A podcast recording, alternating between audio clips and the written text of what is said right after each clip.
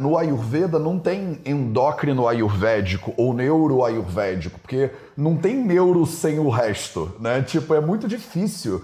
Eu acho que você ser sei lá, tem algumas especialidades que até a, a fazem um pouco de sentido porque você consegue separar né, um, um, osso ali e o cara se especializar lá no húmero, né? Sei lá. Mas endócrino, cara, endócrino é uma parada que seu intestino é um órgão endócrino. O seu, sabe, você respirou é endócrino. Então é muito doido, né? E, e é a medicina inteira para mim é endócrino. Então.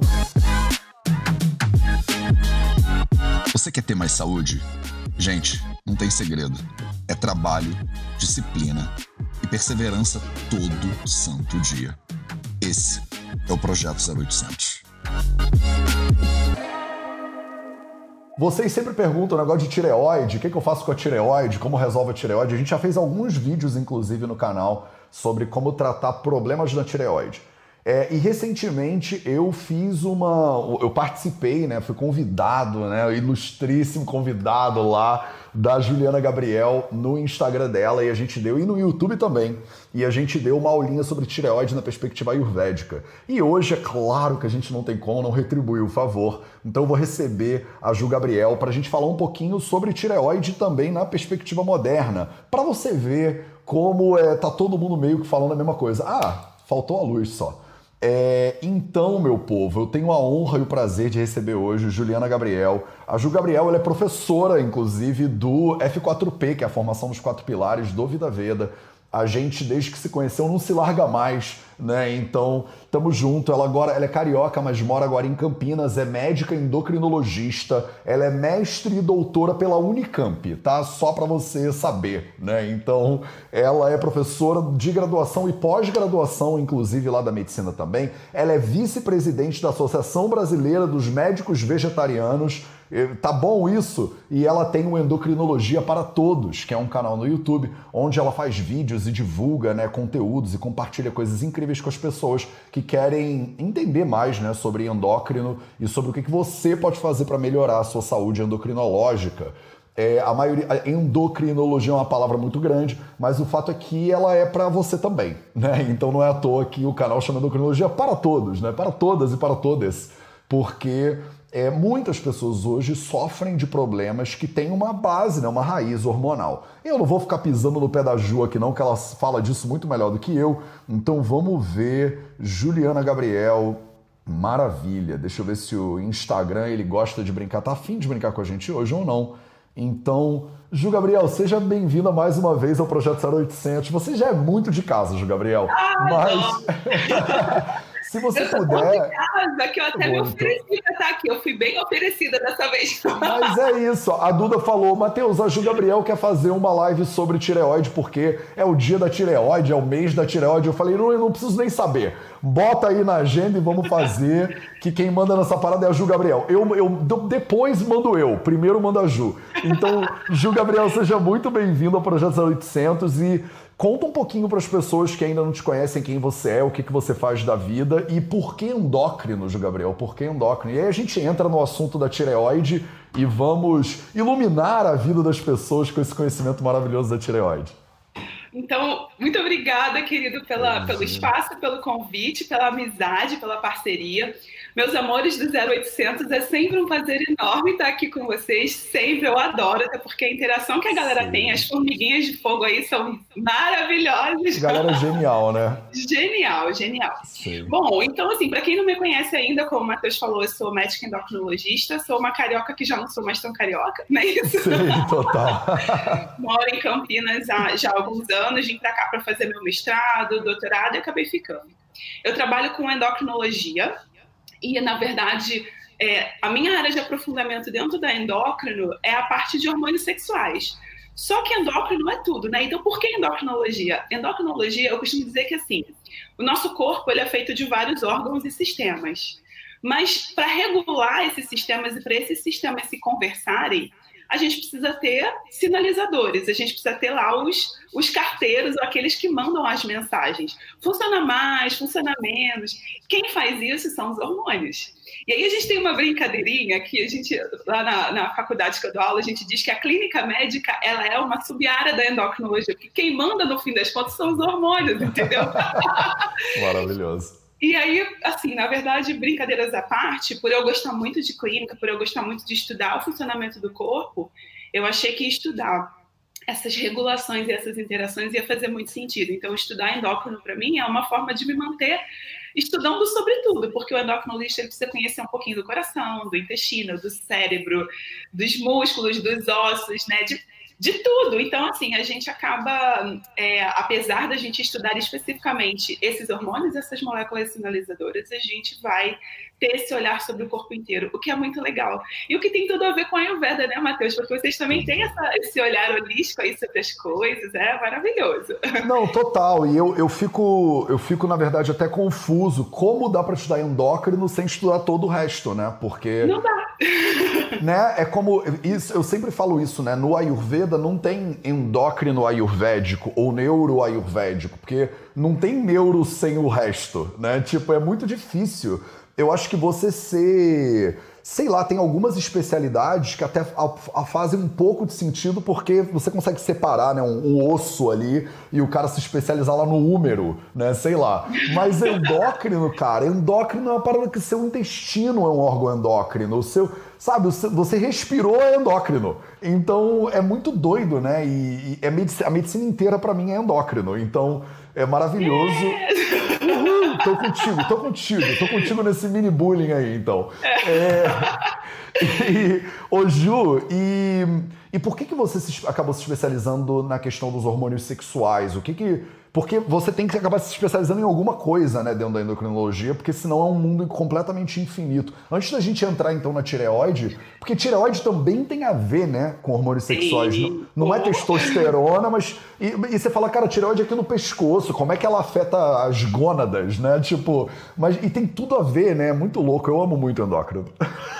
É, pois é, não, eu também amo. E assim, estudar hormônio sexual é muito interessante. Na verdade, o motivo pelo qual eu, eu resolvi aprofundar nessa área, que quando você está lá na residência, pelo menos quando eu fiz a minha residência, a gente tinha vários ambulatórios separadinhos. Então, tinha um ambulatório de hipófise ou pituitária, tinha um ambulatório de suprarrenal, tinha um ambulatório de osso, tinha um ambulatório de diabetes, de tireoide, de doenças genéticas e de, de enfim.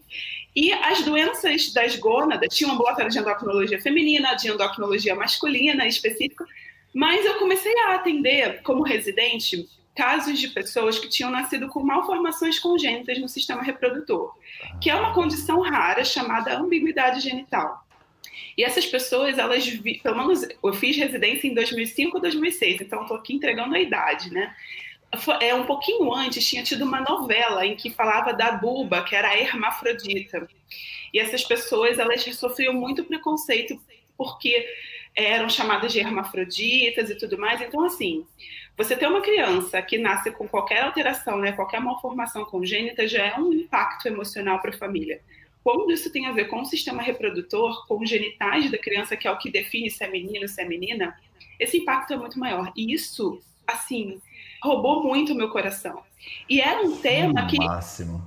Pois é, e as pessoas ficavam um pouco perdidas, assim, até nos próprios ambulatórios, porque existem várias causas que podem levar a uma alteração no desenvolvimento dos genitais da criança. Causas da suprarrenal, causas da hipófise, causas das próprias é, gônadas, né, dos próprios órgãos sexuais, ovário, testículo. Então, assim, quando a causa era suprarrenal, ficava num ambulatório, quando era da hipófise, ficava em outro. Quando e quando era da genética, ficava em outra, e ficava, eles ficavam espalhados nesse serviço. E aí, eu conversando com a minha orientadora do TCC, na época da residência, eu falei, eu queria estudar melhor esses casos, eu queria entender, e ninguém queria muito saber porque era raro, era, sabe aquela coisa? Sim. E aí eu comecei a estudar isso e eu pirei. E aí eu descobri que aqui na Unicamp tinha um centro de pesquisa nacional que trabalhava com esse tipo de coisa. Então eu vim para cá, eu fiz um ano de genética. Por isso que eu falei, cada vez que a gente se encontra, né, Matheus, você descobre coisas sobre mim. Sem Porque eu queria nenhuma. aprender, pois é, aprender a lidar com essas, ajudar essas pessoas. Quando você conversa, gente, isso é muito sério. A gente vive num país em que a gente tem preconceito com qualquer coisa que seja diferente do padrão, sendo que desde quando o brasileiro tem padrão, a gente é uma mistura e de Esse é que é o problema. Não tem padrão e a gente tem preconceito com o que está fora do padrão. Quer dizer, é preconceito contra tudo que existe o tempo inteiro, né? E todo mundo Exato. perde, né? eu estava ontem fazendo uma live sobre, é, sobre racismo estrutural né, dentro da medicina. E ela não era para ser uma live sobre ansiedade, né? E agora estamos aqui fazendo uma live sobre tireoide, já vamos falar sobre questões de gênero também, sabe? Do tipo, é muito, é muito importante, né, Ju? Eu já vi umas lives suas sobre transição, por... eu não sei se fala transição em português para pessoas trans, por exemplo, e eu achei muito genial, esse assunto é muito importante. E a gente não pode entrar nisso, a gente não vai falar da tireoide. É, inclusive, se você quiser fazer um 0800 sobre isso, eu tô aqui me oferecendo novamente. Cara, Ju, vamos, vamos fazer um 0800 sobre questões hormonais para pessoas trans. É muito importante falar sobre esse assunto. Sim, é muito sim, importante. Sim. E cada vez mais, porque assim, tem um estudo que fala que mais ou menos 1% da população é transgênero. E os estudos que falam de intersexo, que são essas condições genéticas e orgânicas, eles falam que em torno de 0,1% a 0,2% da população pode ter uma condição intersexual. Então, assim, não é. Se a gente for pensar em tireoide, que é o tema da nossa live, o hipotireoidismo ele varia de 0,2% a 2% da população. Então, veja, pode parecer muito louco, mas são condições de saúde, eu não vou chamar de doença, né? Mas são condições de saúde que, que cuja prevalência é próxima. E todo mundo sabe tireoide, mas ninguém fala dessa parte. Ninguém então, assim, fala. assim, ninguém fala. E foi exatamente por isso, Matheus, que eu resolvi aprofundar nisso. E quando você. Na verdade, eu, eu, me aprofundei na embriologia do sistema reprodutor, que foi essa parte de genética que eu estudei. Nossa que é massa. Então, genética, embriologia. O que é embriologia? É como o embrião se forma, como esse sistema se forma dentro do útero da mãe. Sim. E existem várias etapas necessárias para essa formação. Cada uma dessas etapas pode, podem acontecer problemas e aí você vai ter manifestações na hora do nascimento. Só que é muito interessante que a função reprodutora, né, a função das gônadas, ovário e testículo, para que elas aconteçam, eu brinco que o nosso corpo ele obedece a dois senhores ou a duas deusas. Antes eu falava senhores, o senhor da guerra, né, o senhor da sobrevivência e o senhor da reprodução. Agora eu já mudei meu discurso, você tem a deusa da sobrevivência, né, a Amazona, e a deusa da reprodução, Afrodite. então é assim, para que a deusa da reprodução possa acontecer, quer dizer, para que a gente possa produzir nossos hormônios sexuais, ter libido, ter fertilidade, tudo isso, a gente precisa que o corpo inteiro esteja funcionando, porque se o nosso corpo está no momento crítico da sobrevivência, se ele está doente por algum motivo, ele precisa economizar energia. E o primeiro lugar onde ele corta é a função reprodutora, porque é a única função do corpo que não é essencial à sobrevivência aguda. Então, doenças da tireoide afetam a gônada, doenças da hipófise afetam a gônada, doenças. A alteração da gônada vai afetar o osso, vai afetar a tireoide, vai afetar o metabolismo, o ganho de peso, o risco de diabetes, o diabetes afeta a gônada. Então, assim, estudar a gônada se eu for, assim, por que, que eu escolhi gônada dentre todas as outras áreas de endocrinologia? Vocês poderiam ter falado, ah, se você gosta de estudar tudo, vai estudar a hipófise.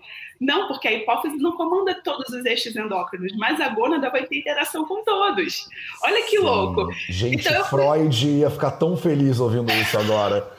Freud ia pular pela janela de felicidade, porque o sexo, né, a base e, e eu, acho, eu acho que tem essa questão do tabu, né, também. Como sexualidade, é, gênero, essas discussões são todas muito tabus, e a gente é muito doido, né? A gente prefere focar no cérebro, né? Então joga para hipófise, né, a questão, porque ela está aqui em cima, ela não está lá embaixo. É. Né? As é. partes privadas, as partes baixas, né, diga-se de passagem. Então, que lindo, Ju, que lindo esse assunto. E é to... isso é muito verdade. Toda vez que a gente conversa, eu descubro alguma coisa nova sobre você. Eu tô vendo o dia que a gente, numa live, você vai me dizer que você foi campeã de tango, alguma coisa assim, sabe? Do tipo. Olha, campeã mas, eu, mas eu já te contei Olha... que eu dançarina de forró. Não, sim, forrozeira eu sei que você já é, então. Cara, mas é isso, maravilhoso. Então vamos falar da tireoide, porque a gente pode falar, tipo, fazer 25, uma série de lives, né, sobre, sobre assuntos diferentes, sem dúvida nenhuma. Não é à toa que eu escolhi você para ser professora da, da formação dos quatro pilares, né, Chuchu? Porque, cara, o assunto é infinito. Mas então, e, e quem é a tireoide na fila desse pão aí? Porque é uma borboleta que fica aqui na sua garganta, que eu tem um. Brinquinho Fala. de borboleta em homenagem. Ai, que E Ju, você não tem noção da quantidade de alunos e alunas e seguidores e tal que me mandam mensagem. Fala sobre hipotiroidismo, fala sobre Hashimoto, fala sobre. Parece que virou, tipo, sei lá, uma epidemia. Você. Eu queria começar te perguntando uma coisa. Você acha que tiroidite de Hashimoto era um problema subdiagnosticado que agora está sendo mais diagnosticado? Ou você acha que aconteceu alguma coisa que está todo mundo sofrendo desse troço mesmo? Eu acho que é as duas coisas.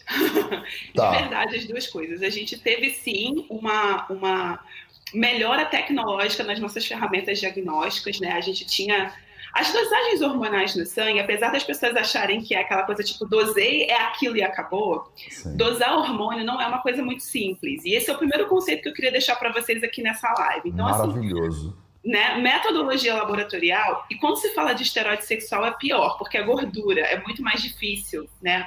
Os hormônios sexuais, eles são derivados do colesterol, assim como cortisol, progesterona, estrogênio, testosterona. Então, essa dosagem de todas é a mais difícil. Mas se a gente for pensar que os hormônios eles estão o tempo inteiro subindo, descendo, eles estão o tempo inteiro sendo modulados pela necessidade do corpo, você dosar hormônio não é uma coisa muito simples.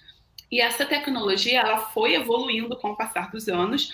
Hoje a gente tem metodologias muito mais sensíveis do que se tinha há 10, 20, 30 anos atrás.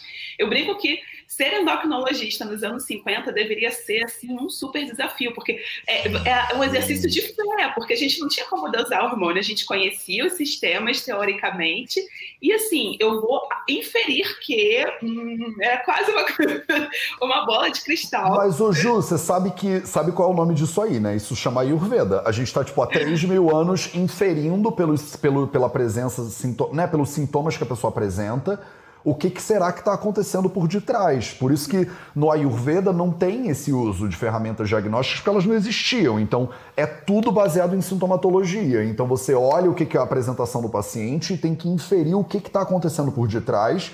E a gente criou um sistema de entendimento desse funcionamento que a gente chama de doshas. É que hoje tem um monte de outras maneiras de entender isso, mas os doshas, para mim, são exatamente o Ayurveda tentando entender esse funcionamento complexo, percebe? Na ausência do, sei lá, do exame ultra específico que a gente tem hoje em dia, né? Hoje em dia, inclusive, a gente pô, você mapeia a genética da pessoa inteira e tal e tal. É um, tá um paraíso comparado com 50 anos atrás, como você está falando. O né? Então, Sim. e é muito interessante porque graças a essa, esse avanço tecnológico, a gente começou a ter uma oportunidade única na história da medicina, que é fazer diagnóstico precoce. Porque quando a gente depende de sinais e sintomas, a gente, a gente acaba muitas vezes fazendo o diagnóstico num estágio mais avançado da doença. Então, pensando na, na tireoidite de Hashimoto e no hipotireoidismo, por exemplo, a gente sabe que essa é uma doença que ela vai ao longo do tempo se desenvolvendo. Então, eu tenho um início onde essa disfunção ela é mínima e ela está sendo compensada pela hipófise e ao longo do tempo ela vai piorando, piorando, piorando até que chega um momento que a pessoa começa a ter sintoma e ainda assim você não está na fase pior da doença e você consegue inclusive chegar a um limite que hoje em dia quase não existe mais que é o coma né, o mixedematoso, que seria o hipotireoidismo absoluto e franco. Então, talvez há 50, 70 anos atrás, a gente só conseguiria fazer esse diagnóstico quando a pessoa estava prestes a entrar em coma. E há 50, 70 anos atrás, a substituição hormonal, que seria o tratamento hormonal hoje conhecido como né, o purão, o sintroide, o levoide, a reposição do hormônio tiroidiano, antes ela não era possível, porque também não existiam essas técnicas de engenharia genética de produzir hormônios humanos em laboratório. Então tinha que dar hormônio de porco, de boi, e aí o nosso corpo fazia reação imunológica e tudo mais. Inclusive, eu não consigo entender essa moda que o pessoal tem hoje de tomar um remédio chamado Naturtireoide, que nem vende no Brasil, o povo manda trazer dos Estados Unidos porque tem T3 junto, que na verdade é um extrato de tiroide de porco, coisa que a medicina já abandonou há mais de 30 anos. E, essa, e, então, assim, por isso que é importante a gente estar aqui também, né, Matheus? A gente Sim. começar a desfazer certos mitos que a gente ouve por aí. Então, assim, voltando para a questão da ferramenta diagnóstica, né? o endocrinologista, por mais que a gente cada vez mais faça diagnóstico precoce, e aí por isso a prevalência vai aumentando, porque eu estou pegando mais gente, né? É, Ainda assim, a gente nunca se, se contenta com um exame só. A gente vai ouvir o paciente, examinar o paciente, acompanhar o paciente, entender se, em que fase da doença que esse paciente está. Porque às vezes, se a gente pega bem precoce, a gente consegue agir e prevenir que isso piore. Então, eu, eu recebo muitas perguntas, principalmente da galera que segue o Vida Veda, que gosta né, de um olhar mais integrativo e tudo mais. Eu não posso fazer nada para curar a minha tireoide Pode, a gente pode desacelerar a progressão dessa doença, no caso da tireoidite de Hashimoto, por exemplo, né? E hoje a gente tem essa possibilidade que não tinha antes. Então, isso também é muito novo, porque a gente só consegue fazer diagnóstico precoce da forma como a gente faz hoje, hoje em dia. Há 50 anos atrás isso não existia. Então, nos livros de medicina que o meu pai estudou, por exemplo, hipotireoidismo não tinha cura. Não tem jeito. Diabetes não tinha cura, não tem jeito. Mas se a gente consegue diagnosticar bem precoce, como a gente consegue hoje, talvez a gente consiga agir, não digo para curar, porque genética a gente carrega, mas a gente consegue é, a, desacelerar essa progressão e fazer com que a pessoa não adoeça. É muito interessante isso. Nossa, é muito interessante. E fala um pouquinho, porque o, o tema, na verdade, não é nem tireoide, é como tratar problemas na tireoide, né? Então a gente não está falando só de tireoide de Hashimoto, mas você como é, endócrino, né, você tá na linha de frente desse troço todo santo dia, né? Então você falou um negócio que eu, que eu acho muito importante, que é a questão do diagnóstico precoce.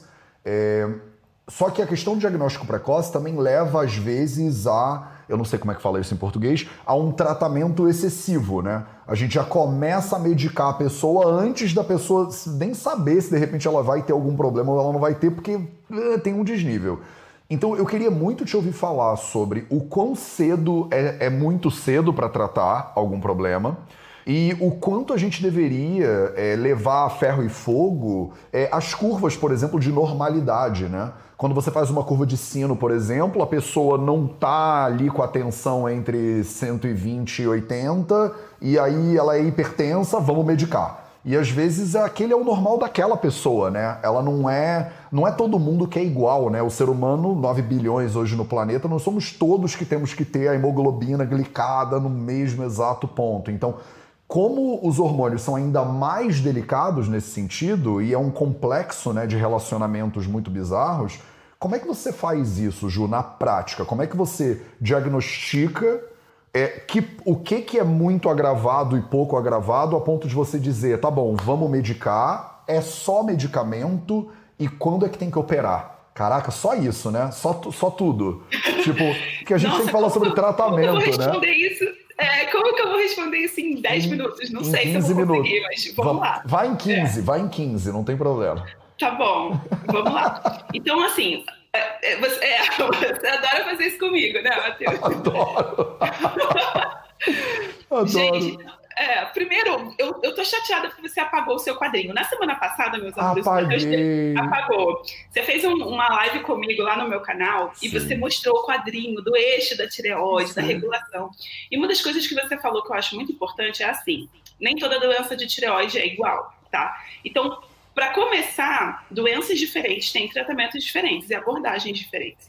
Então, por exemplo, eu trabalho no Hospital do Câncer aqui em Campinas, no Hospital do Câncer Infantil, que é o Boldrini, e eu trabalho com as complicações endócrinas do tratamento oncológico. Então, por exemplo, se eu tenho um paciente que retirou a sua tireoide cirurgicamente por um, por um câncer, por um, enfim, algum outro motivo, eu, eu tenho que tratar, porque não tem jeito ali tirou a tireoide. Então não tem jeito, não tem essa coisa de remédio natural e tal. Faltou o hormônio, você tem que substituir esse hormônio, porque esse hormônio da tireoide é muito importante para o funcionamento. Não tem como comparar essa pessoa, esse paciente, com um paciente que está com uma tireoidite Hashimoto em estágio inicial. Então, assim, percebe, meus amores? Então, por exemplo, é, se, se eu tenho uma disfunção de tireoide que é causada por deficiência de iodo, porque a pessoa mora lá no sertão e passa fome e não tem acesso, o que eu tenho que fazer é tratar o iodo e não substituir o hormônio. Então, assim, existem várias causas diferentes e a primeira coisa é identificar qual é a causa. Nem todo hipotireoidismo é tireoidite de Hashimoto, apesar de que Hashimoto é a mais frequente da vida. Então, só para vocês terem uma ideia, lá no Boldrini a gente atende muitas pessoas que fizeram a radioterapia em região cervical por tumores nessa região. E essa tireoide, ela sofreu uma irradiação. Por mais que você proteja, às vezes, a radiação, ela, ela faz curva, né? A gente brinca que às vezes faz curva e chega lá. Então, é verdade. É... Então, assim, é um hipotireoidismo que não tem a ver com autoimunidade. Então, é diferente o raciocínio. Então, para a gente começar, é, a gente precisa primeiro conhecer a pessoa, identificar e, principalmente, avaliar como que ela está evoluindo ao longo do tempo. Então, se eu não sei muito bem, num primeiro encontro, numa primeira avaliação que é, eu preciso acompanhar. Que é exatamente o que a Ayurveda faz, é conhecer a pessoa e fazer essa medicina de precisão que você sempre fala, que eu adoro esse termo, virei fã número um. Sim. Né? Segundo passo é, bom, vamos falar de tireoidite de Hashimoto, que é o mais comum, e eu vi que é o que o pessoal está falando bastante aqui no chat, tanto no Insta quanto no YouTube. Sim. A tireoidite de Hashimoto é uma doença autoimune. Ela é a mais frequente, ela é mais frequente em mulheres. E olha que interessante, eu vou começar a fazer um gancho para o começo da live. A tireoidite de Hashimoto, por que, que ela é mais frequente em mulheres? Porque ela é uma predisposição genética a uma inflamação da tireoide. E cada vez que. E a gente tem gatilhos de inflamação. Então, por exemplo, cada vez que a gente tem um estresse emocional, um estresse físico, mudanças hormonais, por exemplo, puberdade, gestação, menopausa, tudo isso pode fazer aparecer essa doença. Então, eu tenho lá a predisposição e vão ter situações da vida que podem me fazer essa doença acordar. Então, ter predisposição, ter gente na família, não significa que eu vou ter também, mas isso pode significar uma vez que eu tenha um, um gatilho. E você falou que fez uma live aí sobre saúde emocional, e gatilhos emocionais são, na minha prática, o que eu mais vejo acordar essa tiroidite, essa inflamação.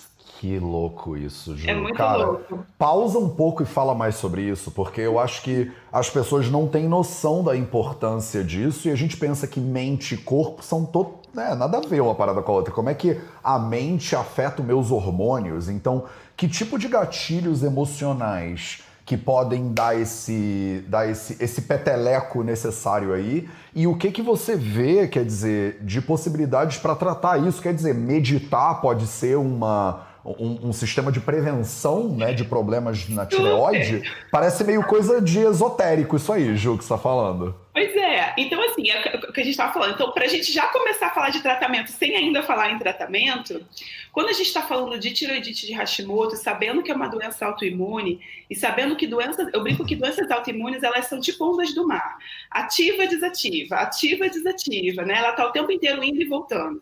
O que faz ela ativar? Alguns gatilhos, tá? Então, a gente ouve muito na clínica é, a pessoa falar: ah, minha pressão alta é emocional, meu diabetes é emocional, meu hipotireoidismo é emocional. E isso é verdade, não é que é emocional, existe sim uma predisposição genética. Tem gente que, que é estressada a vida inteira e nunca desenvolve nada, mas para aquelas pessoas que são predispostas, esse gatilho emocional ele vai levar à produção de uma série de hormônios e substâncias no corpo que podem fazer ativação dessa outra inflamação, que é a inflamação da tireoide, tá? Então, assim, na minha prática, eu já vi muito acontecer de uma tireoidite de Hashimoto abrir, ou seja, aparecer, né, florescer, depois de mudanças de cidade, mudanças de emprego, separação, Uau. morte de cachorro, morte de parente. Caramba. É muito impressionante. E assim, se você é cronicamente estressado, a chance desse gatilho ser com coisas menores é maior, porque você está o tempo inteiro ali no limite da sua tireoide, né? A gente sabe que tudo que inflama o corpo, então, por exemplo, uma alimentação ruim, o sedentarismo, né, comer, fumar, tabagismo é uma coisa que também pode aumentar a predisposição, principalmente no hipertireoidismo, não tanto no hipo, mas também inflama o teu corpo. Então, assim, o estresse físico de uma forma geral. Então, essas dietas malucas que a galera faz, de low carb, cetogênica e, sei lá, jejum de sete dias da blogueira sarada em Bali, não é? Que você... Eu sempre faço bullying com a blogueira sarada em Bali também. É, pois é. Um é. Clássico. Então, assim, qual seria o ideal? O ideal é. Não tem como a gente prevenir estresse, porque a gente não tem como controlar a vida mas é a gente se armar de ferramentas para que a gente possa lidar com esse estresse de uma maneira mais tranquila e isso não gerar toda essa mudança bioquímica no corpo. né? Essa mudança química e endócrina e, e que faz essa doença aparecer. Por quê? Porque cada vez que a tiroide inflama, uma parte dessa tiroide vira cicatriz. E ela inflama de novo, vira cicatriz. E ela inflama. Aí chega um momento em que uma grande parte da tiroide já virou cicatriz. E essa cicatriz não produz hormônio. E aí aquela tiroide que sobrou, ela já não consegue dar conta de produzir todo o hormônio que o corpo precisa. E aí é onde a gente precisa entrar com a terapia de substituição hormonal que seria uma reposição hormonal, só que da tireoide, certo? Então, assim, tem gente que fala, ah, eu não queria tomar remédio da tireoide, eu não queria tomar hormônio. Eu entendo isso, mas eu acho que, assim, a gente não tem que ter preconceito com o hormônio. O hormônio é uma ferramenta muito importante, ele salva vidas, desde que usado com inteligência. Então, voltando para a pergunta que você fez, quando tratar, eu não vou tratar com hormônio logo no, né, no, no, primeiro mínima disfunção, que é uma coisa que eu também estou vendo muito por aí. Então, assim, às vezes a pessoa está com sintomas, tipo queda de cabelo, unha fraca, cansaço. Gente, esse, isso pode acontecer por tudo. Tudo na vida pode dar cansaço. Tudo, né? Falta de ferro pode ter, dar é, queda de cabelo e unha fraca. E aí deu aquela disfunção mínima de tireoide, pronto, eu já quero tomar hormônio de tireoide. Isso já aconteceu, inclusive, no meu consultório né? Vamos dizer, o nível do hormônio é até 5, veio 5,1. Ai, não, eu quero tomar hormônio. Não, não é assim. A gente tem que entender o que está acontecendo, quem é essa pessoa e entender se aquela disfunção ela é transitória ou ela é permanente. E se ela for permanente, a tendência é ir piorando com o passar do tempo. E aí sim a gente vai fazer o tratamento de substituição, substituição, substituição hormonal, certo? Mas tratar a tireoide também é tratar da saúde, que, eu, que é a visão da Ayurveda linda, maravilhosa, que eu adoro. Então, foi exatamente o que você falou na live comigo semana passada. Como que a Ayurveda vê a tireoide? Ela não vê a tireoide, ela vê o, o indivíduo. E ela vai tratar do indivíduo. E é isso que a gente tem que fazer, principalmente nos estágios iniciais. E aí a gente volta para aquela questão do diagnóstico precoce que a gente falou, né? Nesses estágios iniciais, é isso que você tem que fazer. É seguir o Mateus, fazer a meditação com ele sete e meia da manhã todo dia. se acalmar, né, se armar de ferramentas para melhorar a sua saúde, para lidar com o estresse. Meditação eu acho sensacional e incrível, eu sou fã número um. Mas não só meditação, né? Uma alimentação saudável, rede de apoio, você ter pessoas com quem você possa contar e conversar. Isso, a gente fala muito pouco sobre isso, mas em tempos de pandemia, por que, que as pessoas estão ficando tão doentes? Por que, que a gente está vendo tantas doenças crônicas descompensando? Porque a gente simplesmente perdeu a nossa rede de apoio. Né? E isso tem um impacto emocional enorme. Então, estar com seus amigos, com a sua família, receber um abraço da sua avó também é cuidar da sua tireoide, entendeu? Resumindo, é isso. Acho que eu consegui falar tudo, né? Faltou só a cirurgia, eu acho. Cirurgia. Quando, quando é que a gente chega num ponto que a gente tem. Porque várias pessoas mandaram mensagem aqui também, né? Eu tirei a tireoide e tal e tal. Então, é, né, e, e eu não sei, às vezes o cirurgião sem querer, né? Acho que cirurgia é uma coisa muito maravilhosa, mas às vezes quando você tem um martelo na mão, tudo que você vê é prego. Né? Então, se você passa na mão, a gente de especialidade médica é meio complicado. Você passa na mão do cirurgião, às vezes o cirurgião ele corta, né? Você é. passa na mão de um cardio, cardio ele é, é cardio, o problema é cardio, né? Então a gente tem os nossos vieses também, né, como profissionais de saúde. Quando é que a cirurgia ela é recomendada e quando é que você é, às vezes percebe que tem uma tipo uma divisão na doutrina, assim, de algumas pessoas que acabam operando e outras que falam, calma aí, segura mais um pouco. Fala um pouquinho sobre isso, Ju, que eu acho que também é interessante. Vou falar. E isso também já aconteceu de paciente falar, ah, me arrependi de ter operado, não devia ter operado, enfim. Pronto, exato. A, é, a principal indicação, a indicação clássica é a suspeita de câncer de tireoide. E quando você tem suspeita de câncer ou quando você já tem um diagnóstico de câncer, a cirurgia ela é curativa muitas vezes, principalmente se ela é feita de forma precoce. Então a gente também não pode meter o pau na cirurgia, que nem o Matheus falou, Sim. né? E muitas vezes fazer um diagnóstico de câncer antes de você realmente tirar aquele órgão e olhar na lâmina é muito difícil. A biópsia de tireoide, eu vi que algumas pessoas perguntaram aqui sobre a punção. A punção é uma biópsia por agulha fina que você aspira um pedacinho daquele tumor, daquele carocinho, e tenta olhar na lâmina aquelas células. Só que você não está vendo o tumor, está vendo algumas células. Então, às vezes, a gente consegue fazer o diagnóstico e às vezes a gente não consegue. E muitas vezes já aconteceu da gente operar a tireoide e não ser câncer, ou ser um câncer benigno, né? Mas aí é aquele ponto, né? Custo-benefício. Você ter um caroço no pescoço, que você não sabe se é câncer ou se não é, e que você já fez três exames que não disseram que é câncer ou se não é, isso também é um fator de estresse. E só quem vive isso sabe o quanto que vale mais a pena tirar a tireoide, mesmo não sendo câncer, e ter que tomar o remédio a vida inteira, ou continuar com aquela guilhotina na cabeça, apontando, sabendo, não sei se eu tenho câncer, não sei se eu não tenho.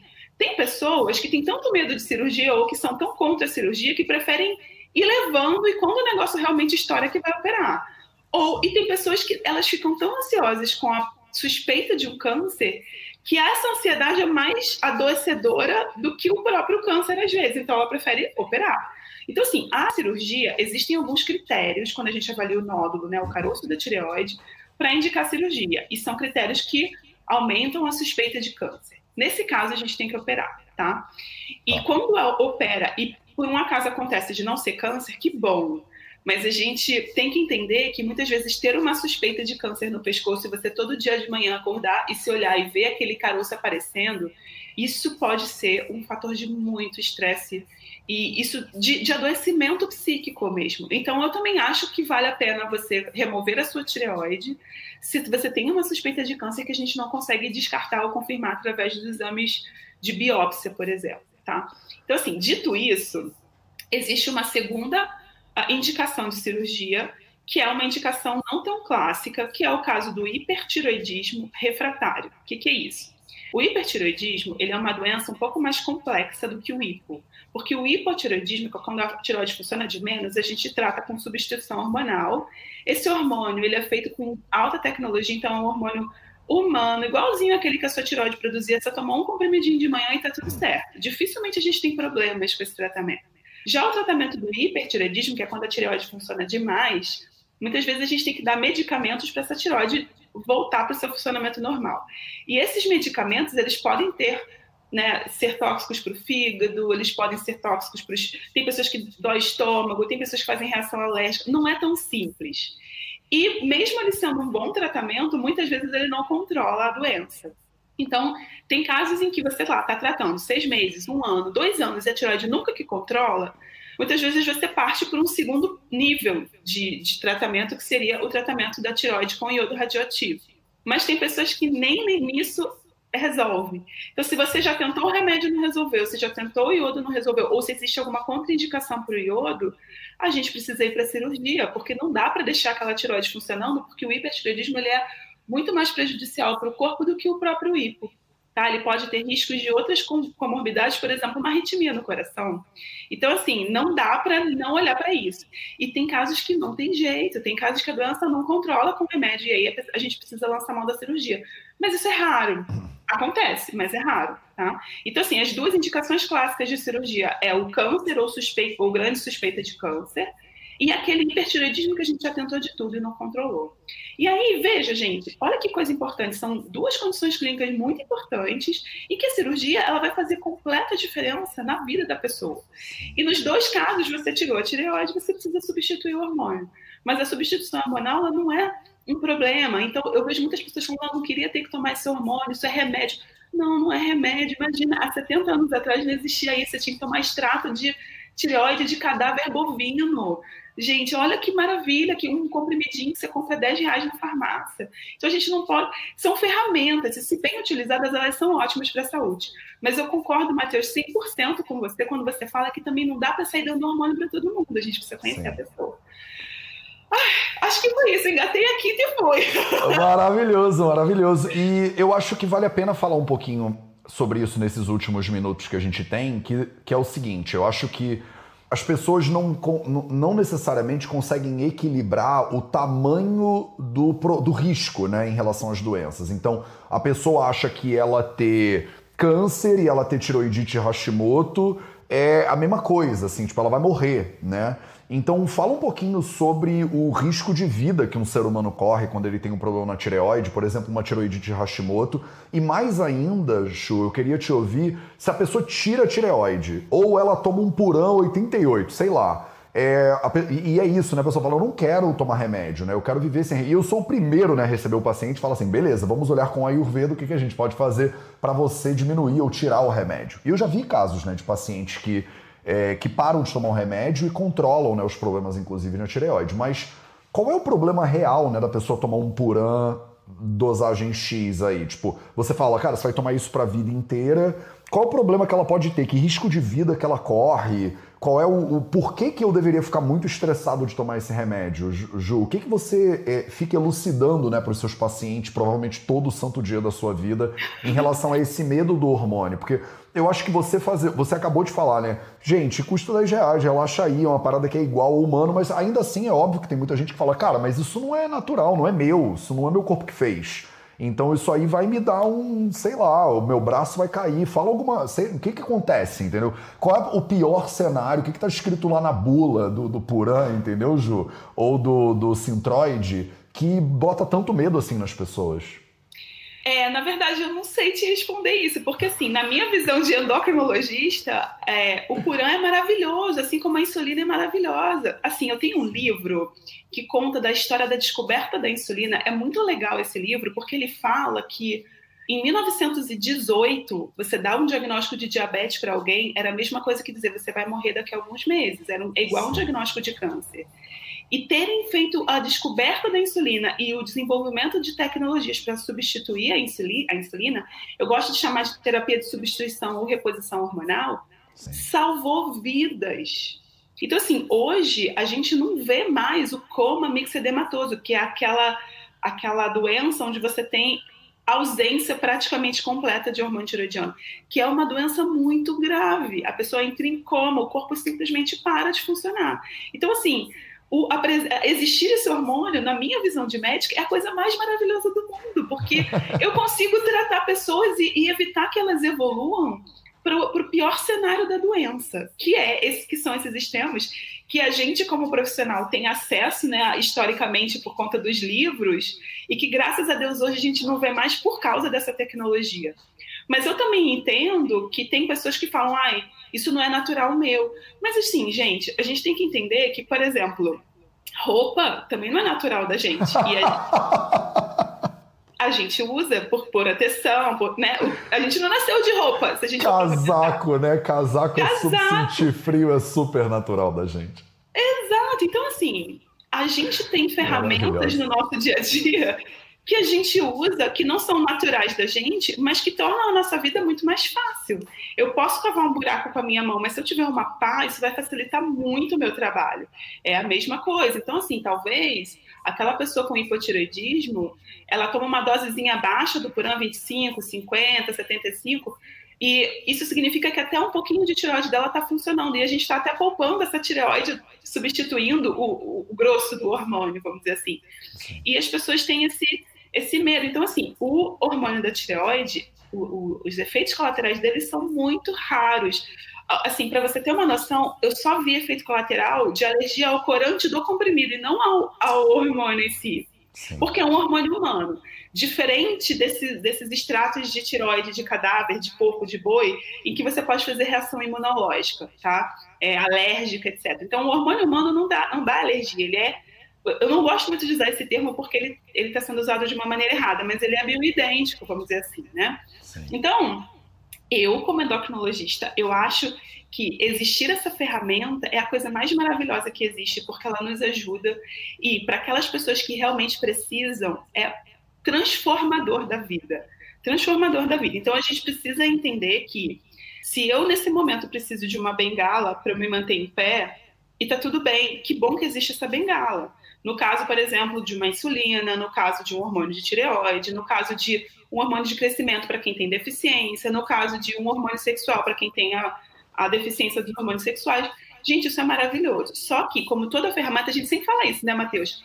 A ferramenta, ela tem que ser usada de forma inteligente. A gente também não pode sair usando a torta e a direita, tá?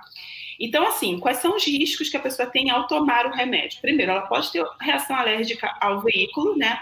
O corante do comprimido, alguma coisa assim, isso pode acontecer, apesar de ser raro, pode acontecer. E segundo, ela tem riscos relacionados à superdosagem e subdosagem. É por isso que tem que estar sempre acompanhando, fazendo exame, porque o nosso corpo ele não é igual todos os dias, a necessidade muda todos os dias, então a gente tem que estar sempre ajustando. É como se a nossa tireoide, na verdade, passasse a ser é, externa. Então, esse, esse, raciocínio de o quanto que eu tenho que subir e descer, a tireoide não faz mais. Então, a gente tem que fazer isso de forma externa, tá?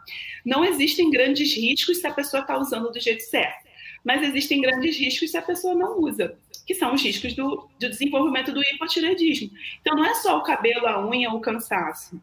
É um risco de ter inchaço, edema, é um risco de ter disfunção do coração, é um risco de ter, é, enfim, alteração do Nossa, cansaço, falta de humor, né? anemia, né? tudo, tudo. Tudo isso pode ter a ver com o hipotireoidismo não tratado. Então, não tratar é pior do que tratar. E é por isso que a gente trata, custo-benefício, entendeu? Custo-benefício total.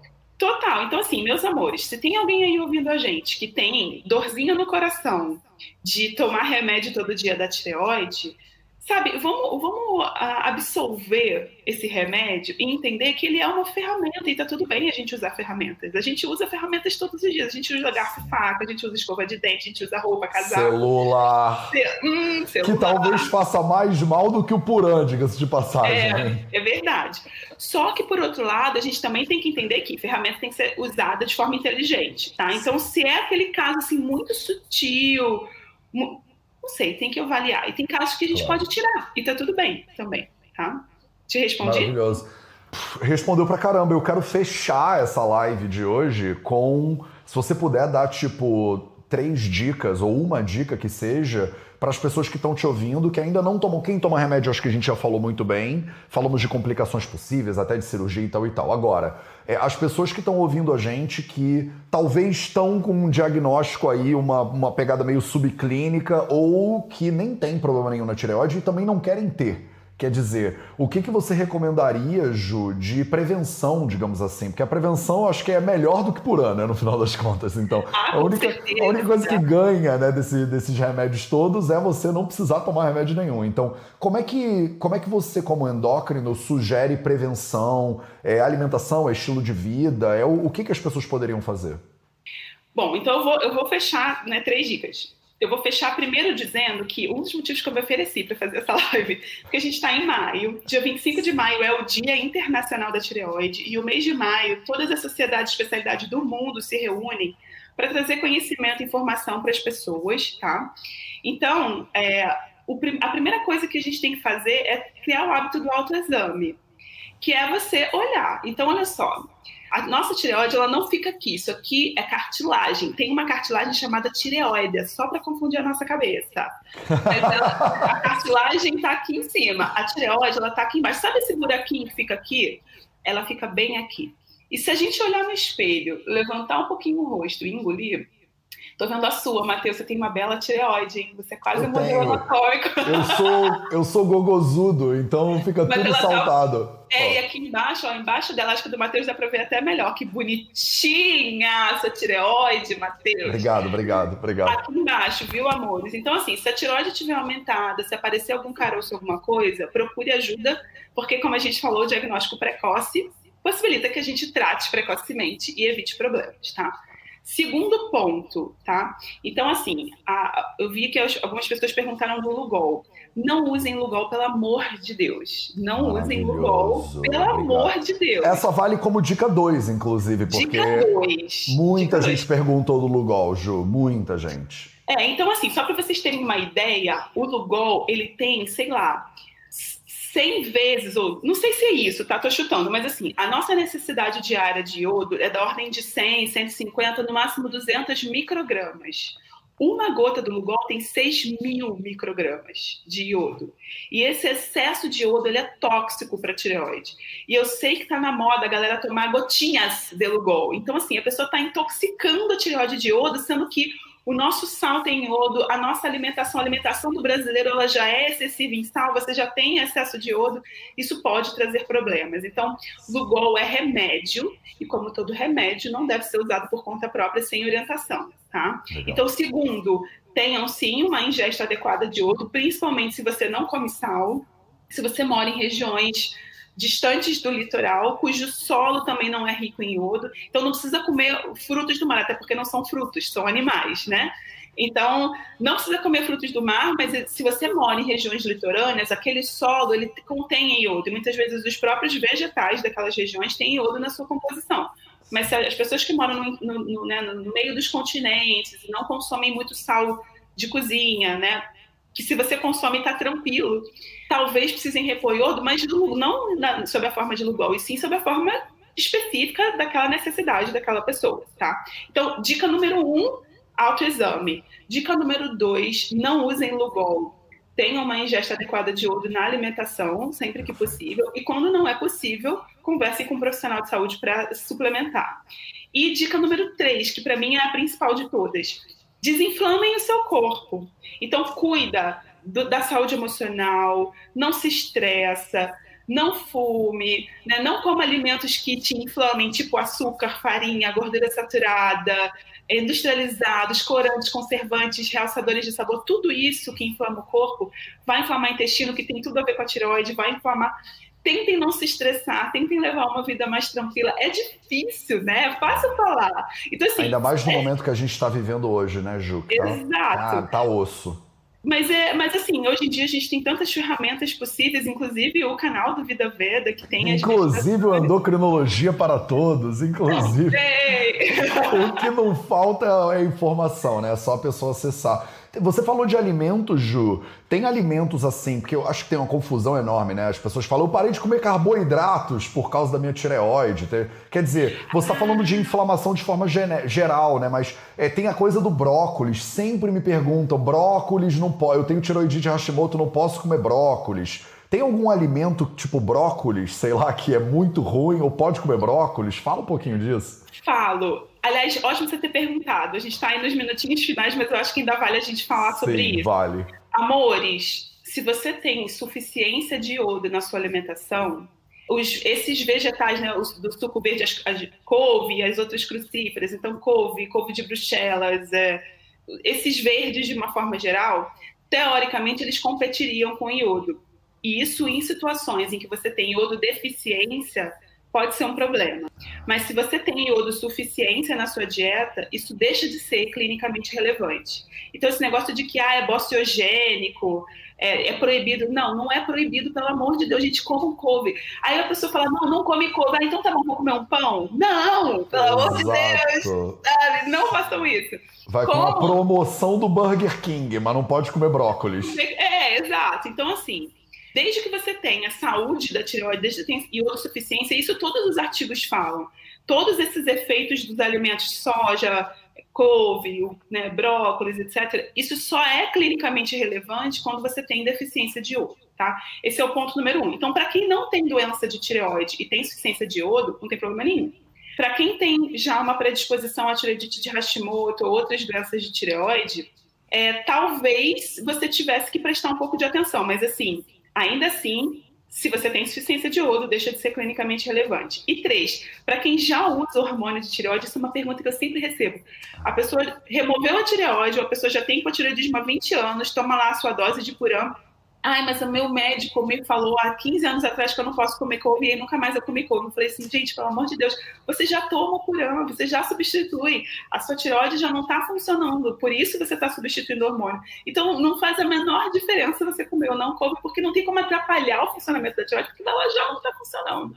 Então, assim, Vamos quebrar esses mitos, vamos liberar a couve, tirar ela do banco dos réus, entendeu? Ai, gente, libera a couve. Hashtag libera a couve libera é o hashtag da live de hoje, então. Hashtag libera a sua couve. É, porque libera, realmente. Não tem como, gente. Como se vive sem couve nessa vida, pelo amor de Deus. Não dá. Não tem como. Couve é amor. Couve, couve é, é amor. amor. Couve é parede. Couve é tudo, entendeu? Tudo. Tipo, na minha vida, pelo menos. Maravilhoso então, jogo. Isso, é. Falamos de tudo? Acho que falamos, hein? Falamos um bocado. Para uma hora, tá bom, né? Isso foi o quê? Um semestre de faculdade em uma hora? Então esse deveria, ser esse deveria ser o nome da live, né? Um semestre de medicina em uma hora para você. Juliana Gabriel, obrigado pela sua presença. Você é maravilhosa, você sabe que eu te amo, tamo junto. Que você precisar, quando quiser entrar no 0800, você sabe que a casa é sua. Fala com a Duda e vamos junto. É muito recíproco. Galera, um beijo. Obrigada pela presença, pelo convite. Tamo junto, gente. Maravilhoso. Um beijo para todo mundo. Esse foi o nosso Projeto 0800 de hoje. Sexta-feira a gente se vê de novo na segunda. Bom final de semana para todo mundo. Um beijo e até a próxima. Até a próxima.